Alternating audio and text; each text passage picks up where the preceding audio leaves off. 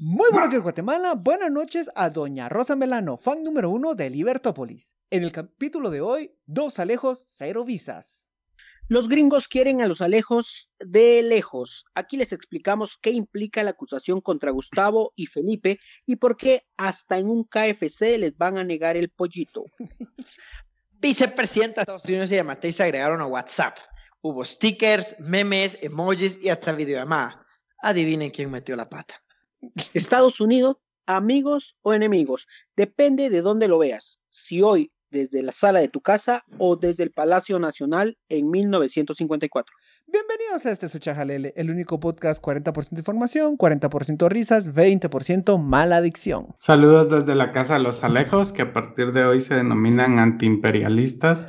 Estamos comiendo gauchitos en vez de McDonald's y quemando las rolas de los guaraguao.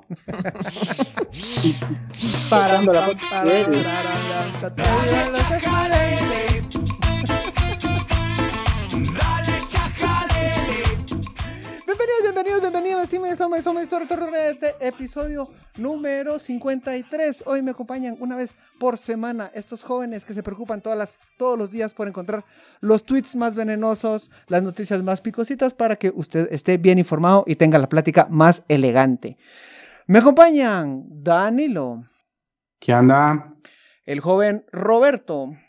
Hola, yo tengo una pregunta para después. Ok. Y... ok, joven. Y la razón por la que estamos empezando tarde, Luis Ángel Sass. Hola, hola, yo tengo una recontra pregunta, la pregunta de... A ver, Roberto. ¿Quién es Rosa Melano? Ay, Dios, no viste. Ah, la- mira, sa- ¿sabes que te estás autochingando con una chingadera que, estaba, te- que, que acabo de escribir? Ajá, ajá, pero es que genuinamente no sé quién es. Ay, Roberto, después ahí te van a tirar en los comentarios. En fin, ¿cuál es la contrapregunta, Luis Ángel? Es primo de don Roberto Angulo.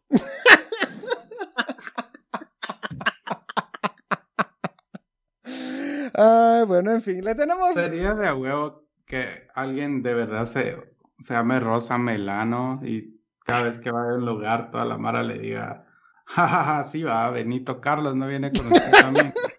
No, señor Ah, creo que ya entendí. Ah, Rosame Elano. Ah, Ah, pero es que solo para que sepan, de hecho, sí, si ustedes escriben en internet Rosa Melano, sí salen un montón de personas, ¿va? Bueno, yo conocí. Sí, videos, cosas así. Es real. En esta semana le traemos información. Básicamente le queremos eh, explicar un poquito de cómo estuvo el aterrizaje del Águila Calva a Guatemala. Vino por dos vías. Primero por una sanción del Departamento de Estado de Estados Unidos y la videollamada, el primer Zoom de Kamala Harris, la vicepresidenta de Estados Unidos. Vamos a ir Kamala Harris. Vamos a, vamos por partes, vamos por partes. Este, vamos con los señalamientos contra eh, Gustavo Alejos. Alguien en los comentarios, a lo largo del programa voy a ir leyendo algunas preguntas que ustedes nos hicieron. eh, mándenos, lo- la dinámica que vamos a tener ahora es, cuando hacemos la planificación, nosotros les preguntamos qué quieren saber exactamente ustedes de ese tema. Ustedes nos envían, nosotros investigamos un poquito y si no investigamos, al menos improvisamos algo que les entretenga. Por ejemplo, alguien hacía un, un comentario. eh, vamos a ver, aquí está Elian. Em, dice J. Galvez, no estoy seguro a quién se refiere. J. Galvez tuiteó que los alejos son el comodín para mostrar castigo a los corruptos y que ya están so- sobreutilizados. ¿Será cierto? A ver, lo, lo plantea en un sentido en el que le cortaron el hilo más débil de toda esta cadena de corrupción. ¿Ustedes sienten que ya están como demasiado quemados los alejos? Ah, mira, vos, yo no sé si está quemado eh, Gustavo Alejos, pero más que quemado, yo lo siento como ya que tiene detenido de estar bastante tiempo. vamos, o sea, Bueno. ya yo siento que eso te saca un poco del, del, del rollo de la política y de tu influencia de poder estar detenido tanto tiempo. ¿O vos crees que sigue siendo así Ahora, de, vos- de cabezón? Vos decís eso, pero justamente por eso ya grabamos el episodio. Este es el cuarto o quinto episodio que le dedicamos a Gustavo Alejos, ¿verdad?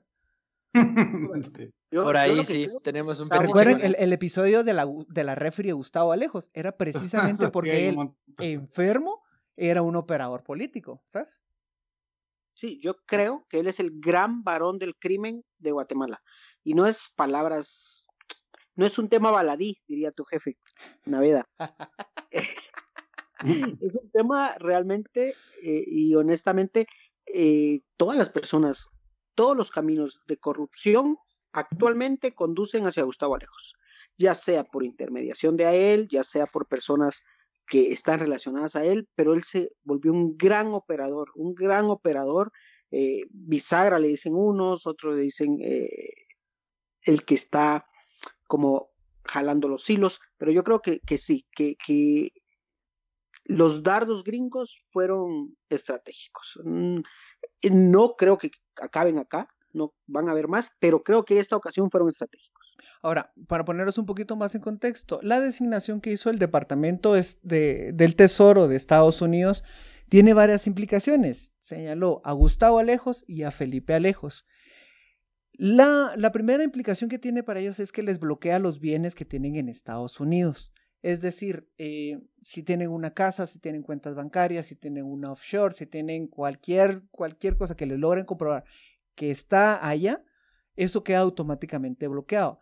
Esto también puede tener repercusiones porque los bancos, las empresas, los estadounidenses y las personas que van de paso por Estados Unidos no pueden tener transacciones eh, con él porque eso también eh, hay una, una, sanción específica para estas personas si en caso siguieran teniendo relación comercial con él. No les pueden hacer ni una donación ni recibir ninguna donación de ellos. Al inicio decíamos que ya ni siquiera KFC ni McDonald's le va a vender nada. Es una chingada, pero creo que también no sé, estoy tratando de imaginarlo ahí tratando de hacer sus compras en Amazon. Con razón me encontré hoy a Felipe Alejos afuera del, del Burger King y me eh, ¿Qué onda, chavos? Vos haceme la campaña de comprarme mi menú, vos, por favor, que a mí no me vendes, Sí, y objetivamente muy divertido que verdad pase eso. Ahora, eh, yo Vamos a, vamos a ver, vamos a ver, vamos a ver. ¿Qué, qué, qué fuertes declaraciones las que, con las que inició SAS el día de hoy? O sea, dijo que el gran varón del crimen era Gustavo Alejos. Yo creo que lo que sabemos es que Gustavo Alejos es un gran corrupto, pero yo simplemente creo que el Ministerio Público no tiene la capacidad de investigar todos realmente las grandes entramadas de corrupción como para ver que él sea el gran varón, porque a mí me queda una gran duda mucha, y aquí regresémonos un poco al gobierno de la UNE, porque Gustavo Alejos de ahí viene, ¿no? Sí ya hace mucho tiempo, o sea, ¿hace, ¿hace cuánto fue el gobierno de la UNE? O sea, el gobierno de la UNE, estamos hablando que fue 2000, ¿qué? Como 2007. 2007, no, ¿cuándo fue? Sí, 2000, 2006, 2010. Sí, por ahí, por ahí. Digamos que en, el... No, no, no, no, fue 2008, 2012. 2008, ajá, ajá, 2008, 2012, va a parecer más exacto, 2008, 2012. Ya tiene bastante, bastante rato y bueno, finalmente lo detuvieron y todo, pero me pregunto, o sea, hay más casos de la UNE, no sé si se recuerdan, o sea, por ejemplo, el, tema de, del, creo que el transurbano, ¿no? El transurbano que, también aparecía él, el caso del RENAP aparecía él, el caso de los DPI, eh, es, el mismo RENAP, aparecía él, el, caso de farmacéuticas, aparecía él. Farmacéuticas, constructoras, aparecía él. Va, ahora mi pregunta es la transición del gobierno de la UNE al Partido Patriota con Otto Pérez Molina ¿Cuál fue, o sea, cuál era el protagonismo de Gustavo Alejos realmente ya, por ejemplo, en el gobierno patriota? Te lo pongo una relación que tuvo muy cercana con Roxana Valdetti y Otto Pérez. Primero, la casa donde habitaba Otto Pérez era propiedad de, de los Alejos. Se la rentaba y vivía muy cómodamente ahí en Vista Hermosa, en zona 15, Ciudad de Guatemala.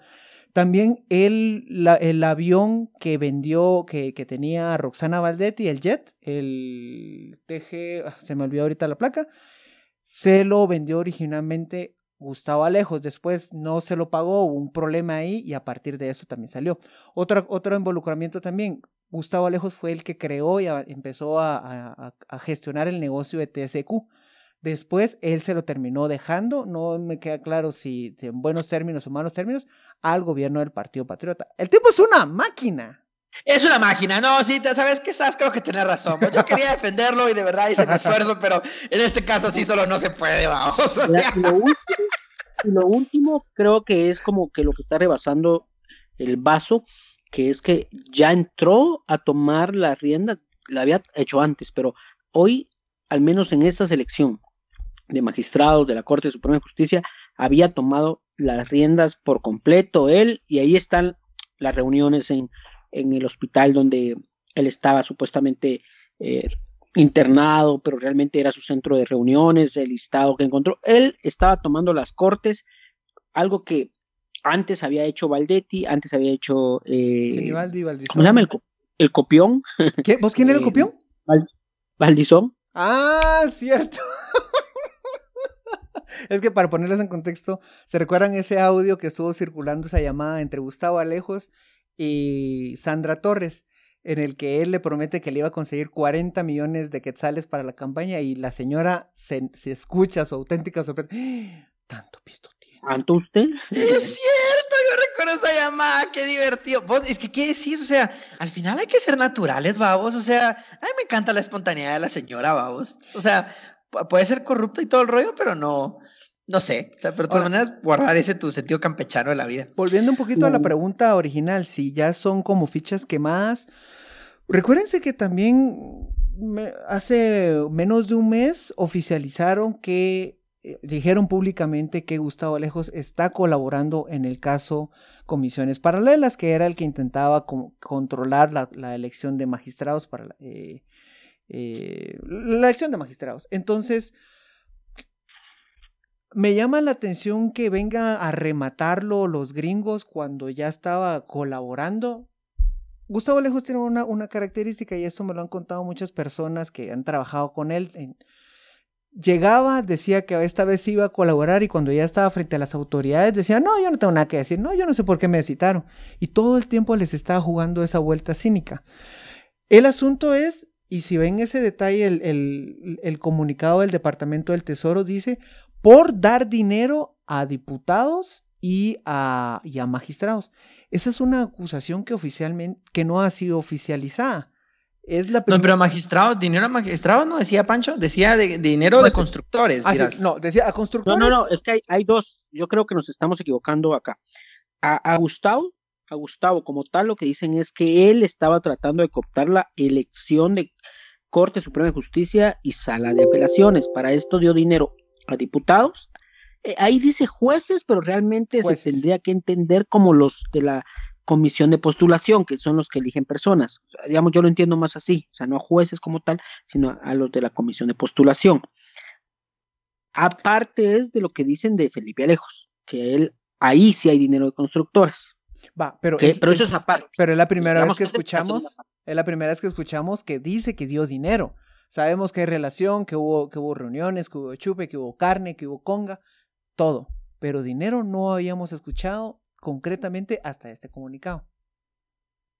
Digamos que una cosa es lo que el MP puede aprobar acá, que obviamente con sus limitaciones, y otra cosa es lo que las agencias de inteligencia, que es de la, en las que se está basando y se basa parte de estas decisiones, tienen y pasan hacia, hacia Estados Unidos, hacia el Departamento de Estado. Entonces, creo que hay que hacer esa diferenciación porque eh, una cosa va a ser lo que el MP puede aprobar y otra cosa es lo que las agencias de inteligencia de Estados Unidos captan, se llevan, confirman y ya lo dan allá para tomar. Aquí, no, aquí nos pregunta Miguel, Miguel Aquino. ¿Qué consecuencias trae estar en la lista negra de, eh, de, de Inglaterra? Eh, eso sí, no sé, realmente no sé muy bien cómo funciona. Pero no puedes ir a ver a la reina ni darle el pésame. Ah, no puedes ir a darle el pésame a la reina. por, eso la Contraloría ya le dio el pésame. No, a mí eso No te invitan al funeral, va, vos, no te invitan por eso, va. A mí eso sí ya se me hizo como gana de patear el muerto, man. Eso ya se me hizo culera.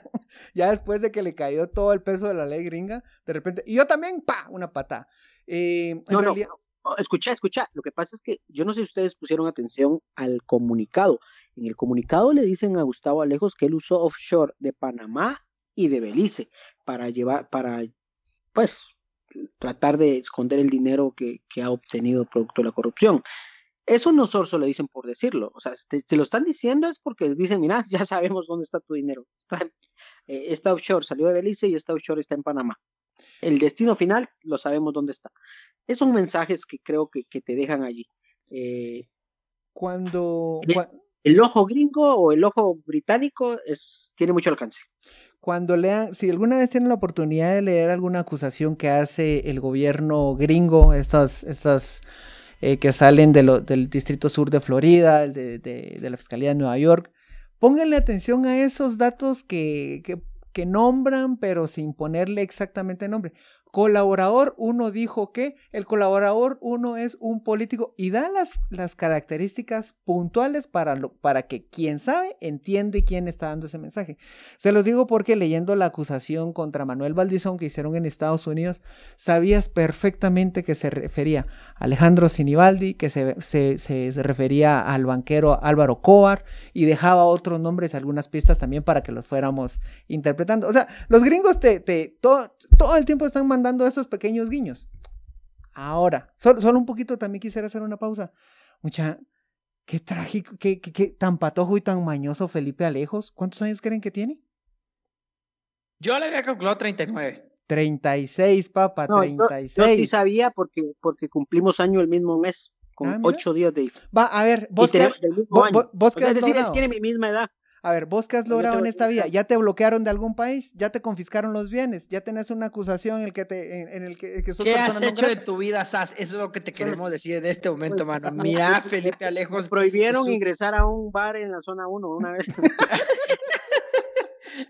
Mientras que él, mira, o sea, uno de los países hegemónicos en el mundo lo bloquea, mano. Felipe Alejos es, es el vivo ejemplo de que si vos te propones algo de corazón, mano, podés llegar bien lejos. Vos lo que necesitas, dice que no lo que necesitas son dos cosas, determinación y mucha gelatina para el pelo. Con e, ese es el éxito. Yo, yo, me imagino, yo me imagino a Felipe echándose un puro, un puro cubano junto con, con Evo, con Correa, eh, con, ¿cómo se llama el de Nicaragua? Eh, mm, Ortega. Comandante Ortega, hablando mal de los gringos, fíjate vos. Mi hermano, pero esto no se llama más que injerencia extranjera. Están violando la soberanía. No dejan salir adelante a los países. y como dijo el poeta, que vivan los estudiantes. Como los Guaraguao que los quemaron a los pobrecitos. Pues pero sí los mataron. Yo me acuerdo que yo fui una vez a un concierto de los Guaraguao, estaba mojadísimo. Ah, no, pero eso, mira, los Guaraguao son como la Sonora Dinamita, hay 10 Sonoras Dinamitas. Ah, yo pensé que sí era la mera pendejo. no, está tocando una en Villanueva, otra con Neto Brand vestido con, de tigre y el otro, la otra en Yo sé, hasta les pedí el autógrafo, tenía 17 años. Ah, qué ingenuo. es más, te voy a decir porque no te, no te hubies, a ver, los originales no te hubiesen podido firmar porque les cortaron las manos. ¿En serio? Averiguar la historia. a ver, a ver, estar llevando un poquito más allá este, este, este tema. Pregunta Jimena, ¿acaso no están aterrados el resto de diputados que recibieron el dinero de los alejos? Yo siento que sí, les, hubo varios legisladores que amanecieron con mal de camioneta y, y mancharon de óxido los calzoncillos cuando viene ese mensaje, lo que decíamos hace un momento, ya está bastante trazada la ruta del dinero. Que también ya, ya hemos hablado de, por ejemplo, Sinibaldi también ha estado dando información y e, ya lanzó el, dinero que él sabía exactamente a quién se le estaba. Y sin embargo siguen siendo, haciendo sus mañosadas, como que no les cala el mensaje, ¿ah? Pues es que sí que complicado, o sea, porque, mira, yo pienso que la gente también ya está tan embarrada o sea, en este momento probablemente muchos, eh, muchos diputados o diputadas en donde hay un punto en el que yo imagino que también es difícil salirte. O sea, dejar la práctica en la que estás, o sea, estás, estás, estás tan involucrado que creo que lo que más te conviene es aferrarte a ese grupo de poder. Ya le agarraste manera... gusto a la mierda, decimos. Sí, no, en serio, en serio, porque ni modo que qué. O sea, imagínate cuando fuiste un diputado y te metiste en todas las tranzas de, de esta mara. Y, hoy estás viendo, estás arrepentido por la ley. ¿Ya cómo se dice la ley Magnitsky? No sé cómo pronunciarlo. Magnitsky. Magnitsky. Magnitsky. ¿Sabes qué? Para no hacernos bola, le vamos a decir la ley McFlurry. La ley, la ley McFlurry, me gusta. Bueno, la ley McFlurry, que es Magnitsky. McFlurry, no te hagas bolas. Magnitsky. McFlurry. Bueno, no importa ahorita miras esa vaina y vos decís así como, ¿qué? Ni modo que vas a ir a llorar a la embajada, a decirles, oh, perdone, yo sí lo hice, por favor, no me hagan nada. O sea, Yo siento que llegas a un punto donde estás tan adentro que no te queda más que seguir para adelante vos. Bueno, el Tres Quiebres fue hacer su protesta frente a la embajada, que no se te olvide. Eso sí es cierto. Pero es que Tres Quiebres es especial, vamos. Mira, mira, yo, yo sí creo que muchos preguntan por qué lo, por qué lo dicen ahora, por qué sale ahora esto. Yo creo que, a ver, el gobierno actual, el gobierno que ingresó, tomó el poder en Estados Unidos, tuvo muy poco tiempo como tal para tomar estas decisiones. Yo creo que sí corrieron y lo hicieron, pero eh, la elección se hizo muy rápida, al menos para ellos. O sea, llevan que desde enero para acá es difícil tomar estas decisiones. Eh, y, ahora se están tomando y ahora se va a empezar a ver realmente si le van a poner músculo o no le van a poner músculo a, el, a la presión. Unos dicen garrote, otros dicen que que es esta de garrote y zanahoria, de que son estratégicos. Hoy dicen esto, eh, al otro día hay una reunión del presidente con, con la vicepresidenta, eh, el, el, presidente eh, no lo hace público, pero en Estados Unidos sí. Digamos que todas estas señales... Pues qué, qué, qué golazo, qué, qué, golazo le metieron, como le preguntaron al, al presidente, ¿Nos puede contar qué hablaron en esa conversación? No, es algo privado. De repente, ¡pum! Tres segundos después ya estaba montado en YouTube desde, desde Estados Unidos. No, no, no. Tres doritos después. Medio dorito después ya se la habían jugado. La y este es un segundo tema que queremos eh, tratar, la llamada de Kamala Harris. Ella está ejerciendo el mismo papel que tuvo el, el, ex el entonces vicepresidente Joe Biden cuando está en la administración de Barack Obama de encargarse de los asuntos aquí en el, ok, no se dice Triángulo Norte, pero ¿cuál es el término? Vos, ¿y por qué ya no se dice Triángulo Norte? Es que se me olvidó la explicación, está interesante, pero se me olvidó. Correcto. Sí, pero ¿cuál es la...? Para ser políticamente correcto, para eso, porque dicen que es un término militar y cosas así. Sí, como Triángulo y Shield era sumamente, era principalmente militar. Pero... A mí me gustaba Triángulo Norte, vos era tan fácil decirlo, man. Los países del norte de Centroamérica. Por Países del norte... No. Bah, va, está bueno. Los de arriba de Centroamérica eh, estuvieron a cargo de Joe Biden, ahora de Kamala Harris, que tuvieron su primer llamada. Yo no sé ustedes, yo con, con, esa, de esa llamada me quedo con dos cosas. Primero, el mensaje eh, que, claro, y reforzó la agenda que ya, no, ya sabíamos por dónde iban. Pero segundo, eh, esa metidita de patas sutiles que Yamatei se encargó de utilizar justo la palabra que no tenía que utilizar. Yo, yo creo que sí le, le ganó los nervios, fíjate. Es que era su primera cita, vos, o sea, ya lo dijimos, mano, él había estado mensajeando con ella, las cosas se pusieron así medio hot, era su primera videollamada, entonces, pues, ah, bueno. Como cuando te llevan a la casa de la novia, o sea, la primera vez. Ajá. Y, según vos vas a estar solo con ella, una casa sola, solito los dos, en la sala, y resulta que cuando llegas está el tío, el padrino, el perro, el ganso, el perico, están todos. Y está la mamá, está la mamá de tu novia y se te sale la, la frase de ahora sé dónde sacó tan buen cuerpo su hija. Eso, eso, exactamente. Para recordarles un poquito que estamos hablando es que eh, Yamatei, como respuesta a la agenda, que, a, a, los planes que le estaba planteando Kamala Harris, Dice, vamos a construir muros de prosperidad. Siento que muro es justo la palabra que no tenía que usar después de venir de la administración Trump. Y no sé, no, no sé realmente qué, qué, estaba pensando. Por ejemplo, eh, publicó Sebastián Escalón en, eh, Escalón en, en, Twitter. Dice, muros de prosperidad, dice, eso es poético. Luego vendrán las celdas de la libertad, los barrotes solidarios y los calabozos del bienestar. Hablamos las cadenas de esperanza. las balas de las caricias. Se puso arjoneano mi, mi muchacho. ¿eh? Este. Em, en realidad, la, la, agenda que ya conocíamos más o menos por dónde iba a ir la agenda. Habló de corrupción, de falta de buena gobernanza, violencia contra las mujeres, indígenas, comunidad LGBTIQ, entre, entre otros puntos que ya había una, agenda bastante progresista. Esto choca, o esto pareciera que choca con, con, la constante amenaza de estas listas que mencionaba constantemente Norma Torres, la congresista de Estados Unidos por California, de origen guatemalteco, que iba a soltar y ahí vamos a nombrar a todos los, todas las personas corruptas. Y ya viene el listado, y ya viene el listado, y ya viene el listado. No sé qué va a venir primero, el listado o la vacuna. Y miren que eso está jodido. o el listado de la vacuna. solo paréntesis. Eh, se suponía que hay, hoy en la madrugada tenía que entrar las vacunas de, de, desde Rusia y no vinieron.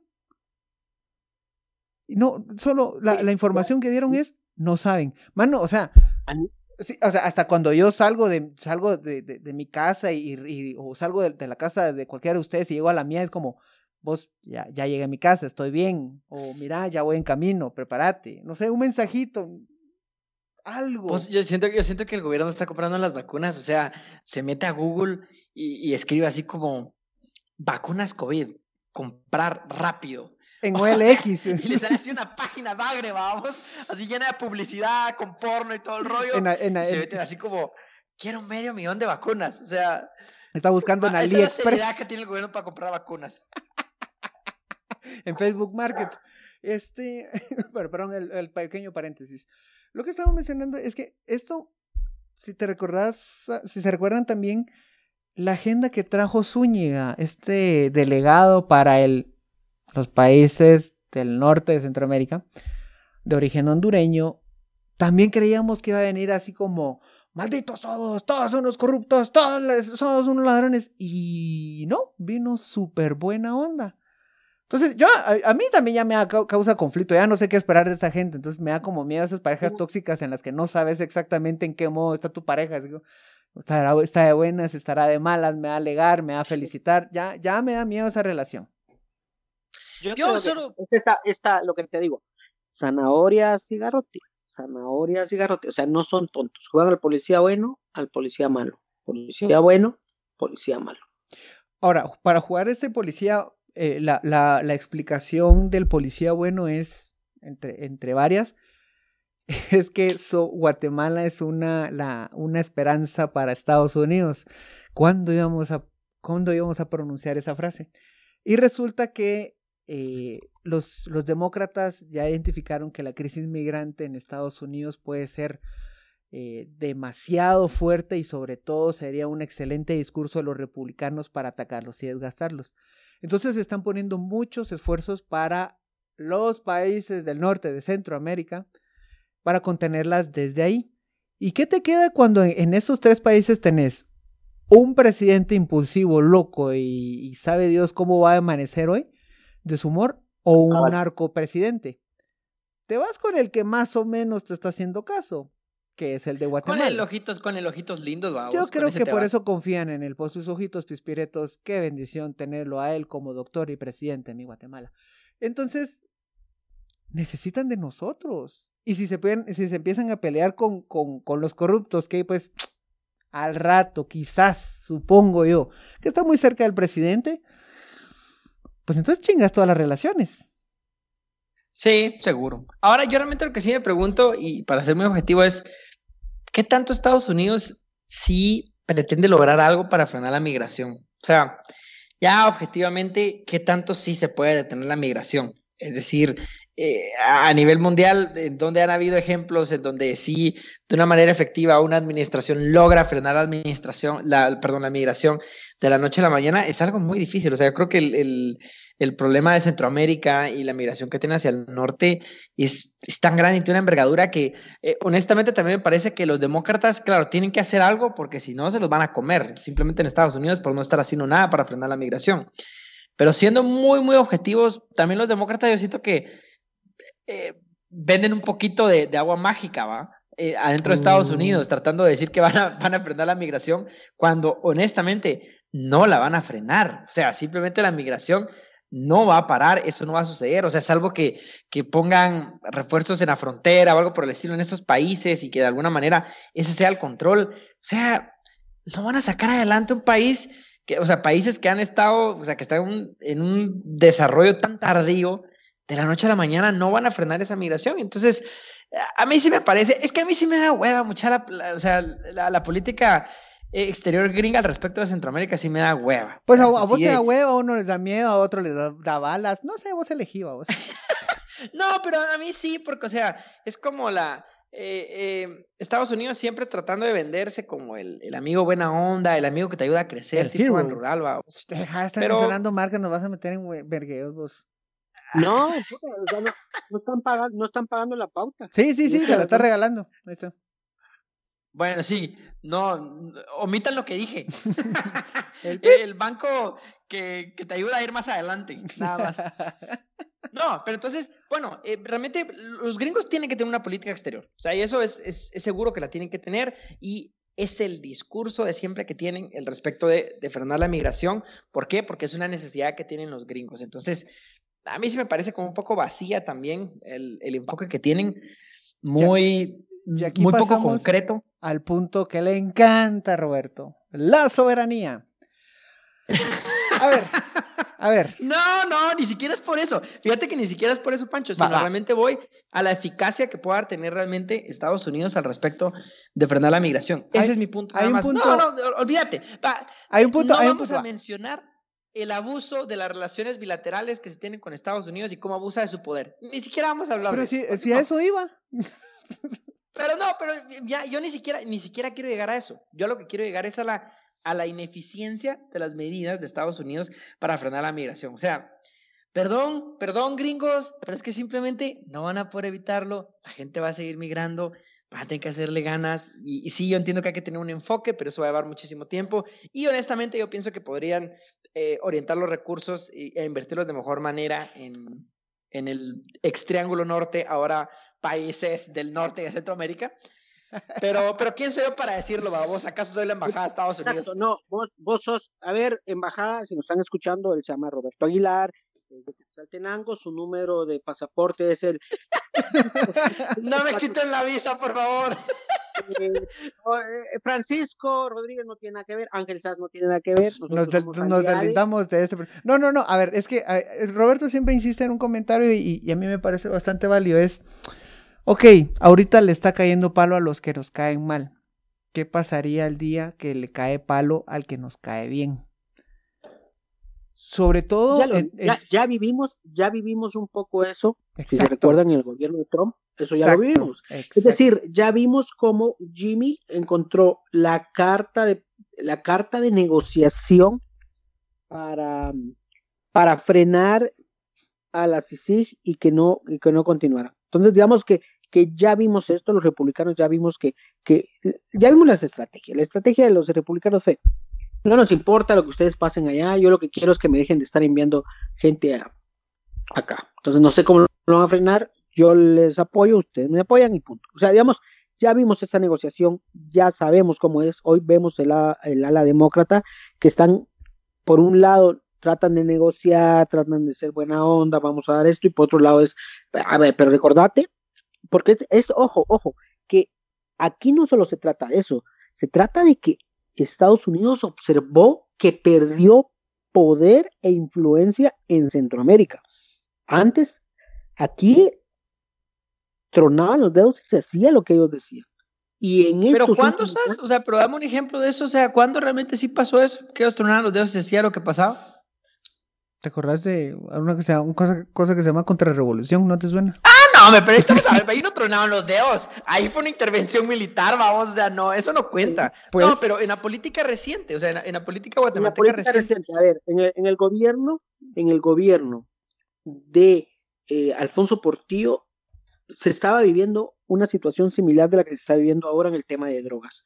Cuando se veía, y esto, pero es que está súper claro, cuando se observó, y los informes están allí, que no confiaban en las autoridades de Guatemala y entonces hablaban de la desertificación del país, que básicamente era bloqueo, poner sanciones y todo. Entonces, en ese momento no era corrupción, no era migración, sino era eh, drogas. Se hicieron reformas, eh, se empezaron a, entregar toda la información, a acceder a que básicamente Estados Unidos tuviera un ojo, uno no, muchos ojos en Guatemala tratando de identificar a los narcos que estaban llevando la droga. eso son cosas no se ven, pero ahí están, porque en ese momento la importancia era las drogas. Ese momento eran las drogas. En este momento es la migración. Porque la lucha contra las drogas ya la ganaron los gringos. Ojo con eso. Por guiño, supuesto, Por supuesto. De hecho, bueno. a ver, respuestas, preguntas rápidas. ¿Cuándo los capturan? Eh, me saludas, dice, eh, dice Misael. Y amor al PGT. qué bueno que pues, no sabía que eras comunista. Este, dice, ¿cuándo los capturan? eh, ¿Cuándo capturan a Felipe? Camarada, ¿cuándo capturan a Felipe y a Gustavo? Eh, eso va para largo porque recuérdense que, sobre todo Felipe, eso depende del. Bueno, a, Gustavo ya está capturado, pero Felipe depende. Ya está capturado, yo iba a decir yo que él sí está más capturado que saber ni qué. De eso depende, de, Felipe depende que le quiten el antejuicio. Ya vimos que la Corte Suprema de Justicia, que es la encargada de analizar el caso y dar el aval para que lo puedan investigar, siempre lo ha protegido. Este, ¿qué otra pregunta tengo por acá? Yo no sé por qué no puedo ser ordenado con esto. Y por último, vamos a ver. Bueno, un tal, bueno, las consecuencias que tiene. ¿Cuándo caerán los magistrados de la Corte Suprema de Justicia? Pregunta también Jimena. Esa, Uy, esa respuesta la tiene la fiscal general. La fiscal uh. general no ha dado, no ha levantado el dedo, como cual César eh, levantaba el pulgar para, para decir, al contrario, bajaba, el pulgar cuando, cuando quería que alguien fuera ejecutado. En este caso, digamos que, que, nuestra Cesarina, Consolina, Consolina Porras, ha bajado el pulgar para dar el visto bueno de solicitud, solicitud de antejuicio. Si no estoy mal es esto, ¿verdad, Roberto? De cuando, sí, solicitud de antejuicio eh, sí, con ellos hay que ante juicio, por supuesto. O sea, y lo tiene que solicitar. Pues llegamos al final de este episodio número 53. Eh, si ya sabe, si conoce usted Consuelo Porras, mándele este chajalele. Al rato le da un poquito de pena. Ya sé, lo que pasó es que se le traspapeló la solicitud. Eso fue, es que tiene mucho trabajo abriendo nuevas fiscalías. Tenle paciencia, muchacha, tenga paciencia. Llegamos al final de este episodio. Ya sabe, todos los lunes en Instagram vamos a estar subiendo preguntas de qué es lo que usted quiere saber del tema que vamos a hablar. Muchísimas gracias. Buenos días, Guatemala. Buenas noches. Adiós. Adiós.